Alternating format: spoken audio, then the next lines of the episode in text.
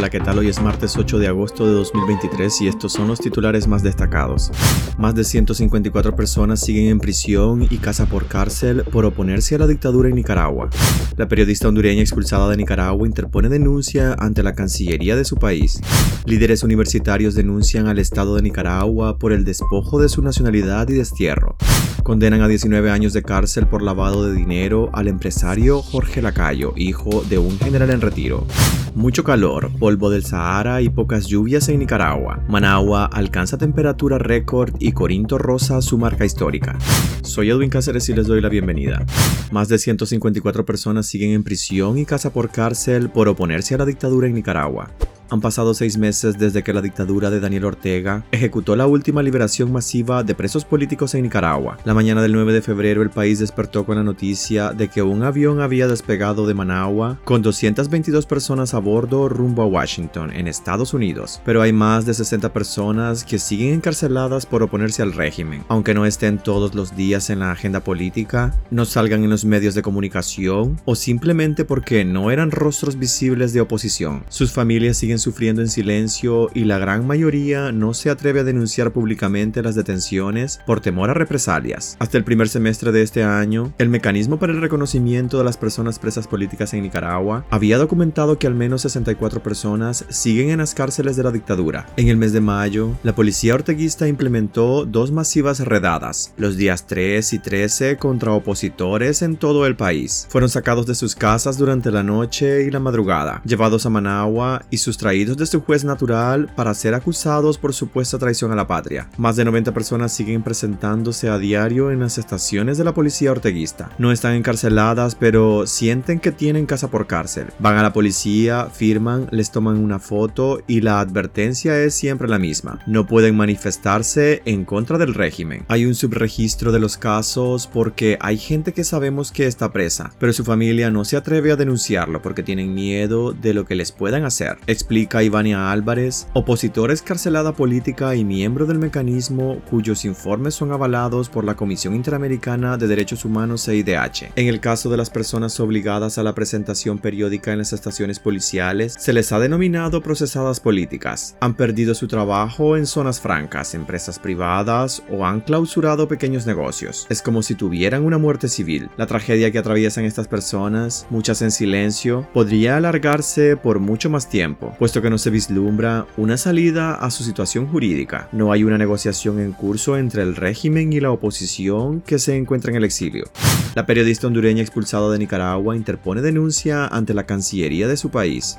La periodista hondureña Kenia Lili González Sánchez denunció este lunes ante el Ministerio de Relaciones Exteriores de su país la expulsión de la que fue víctima el pasado 4 de agosto cuando funcionarios de migración del régimen de Daniel Ortega y Rosario Murillo le manifestaron que representaba una amenaza para Nicaragua, por lo tanto no podía permanecer en el país. La hondureña solicita al gobierno de Xiomara Castro admitir la denuncia y realizar una investigación de los hechos de por qué Ortega la considera una amenaza. Una copia de la denuncia fue remitida a la Corte Interamericana de Derechos Humanos, a la presidencia de la Confraternidad Evangélica de Honduras, al cardenal Oscar Rodríguez, al nuncio apostólico en Honduras, al alto comisionado de las Naciones Unidas para los Derechos Humanos y varias instancias públicas del gobierno hondureño. La periodista ahora teme por su vida y la de su familia. Por eso pide al gobierno de Honduras una investigación de los hechos, ya que las autoridades de Nicaragua tienen en su poder información personal y ha recibido amenazas en redes sociales de personas que no sabe si son fanáticos orteguistas.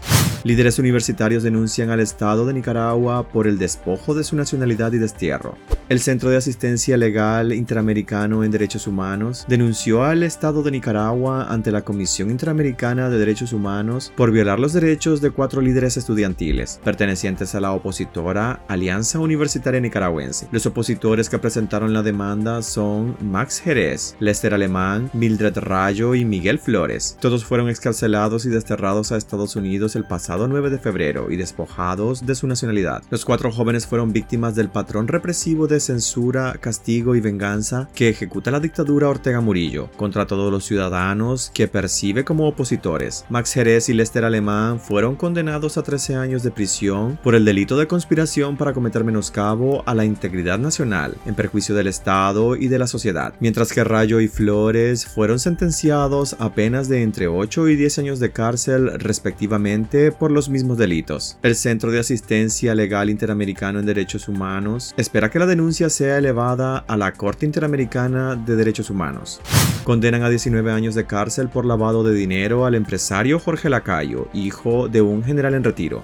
El empresario nicaragüense Jorge Osvaldo Lacayo Cuadra, hijo de un general en retiro del mismo nombre, fue condenado a 19 años de prisión por los delitos de lavado de dinero y crimen organizado, informaron este lunes las autoridades judiciales de Nicaragua. Lacayo Cuadra, de 38 años, fue sentenciado a 10 años de prisión por ser coautor del delito de crimen organizado en perjuicio de la salud pública de la sociedad nicaragüense, y a 9 años por ser coautor del delito de lavado de dinero, bienes y activos en perjuicio del orden social socioeconómico del Estado de Nicaragua, según el fallo. El titular del juzgado quinto distrito de lo penal de juicio de Managua, Félix Ernesto Salmerón, también condenó al empresario a pagar una multa de 749.876.666 córdobas y 25.1 millones de dólares, correspondiente a cuatro veces el dinero ocupado, en total unos 45 millones de dólares. Lacayo Cuadra, hijo del general en retiro Oswaldo Lacayo Gaboardi, quien fue parte del alto mando del ejército de Nicaragua durante el periodo del general Joaquín Cuadra Lacayo entre 1995 y el año 2000, fue el único sentenciado por ese caso. Según la policía, el empresario que fue detenido el 1 de diciembre de 2022 forma parte de la banda de delincuentes autodenominada El Rey y es autor de los presuntos delitos de crimen organizado, lavado de dinero, bienes y activos. Mucho calor, polvo del Sahara y pocas lluvias en Nicaragua. Managua alcanza temperatura récord y Corinto roza su marca histórica histórica.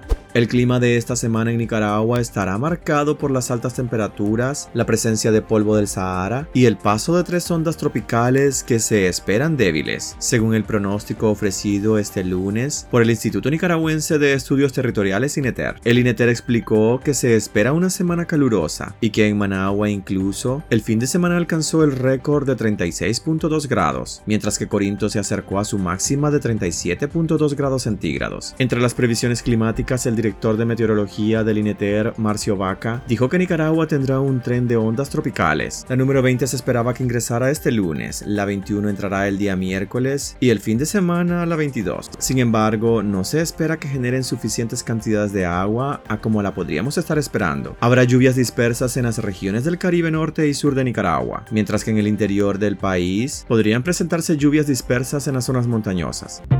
Hasta aquí quedaríamos este martes. Gracias por acompañarnos y recuerden visitar nuestra web despacho505.com para ampliar y conocer más noticias. Y también nuestras redes sociales nos puedes encontrar como Despacho505. Que tengan un excelente día.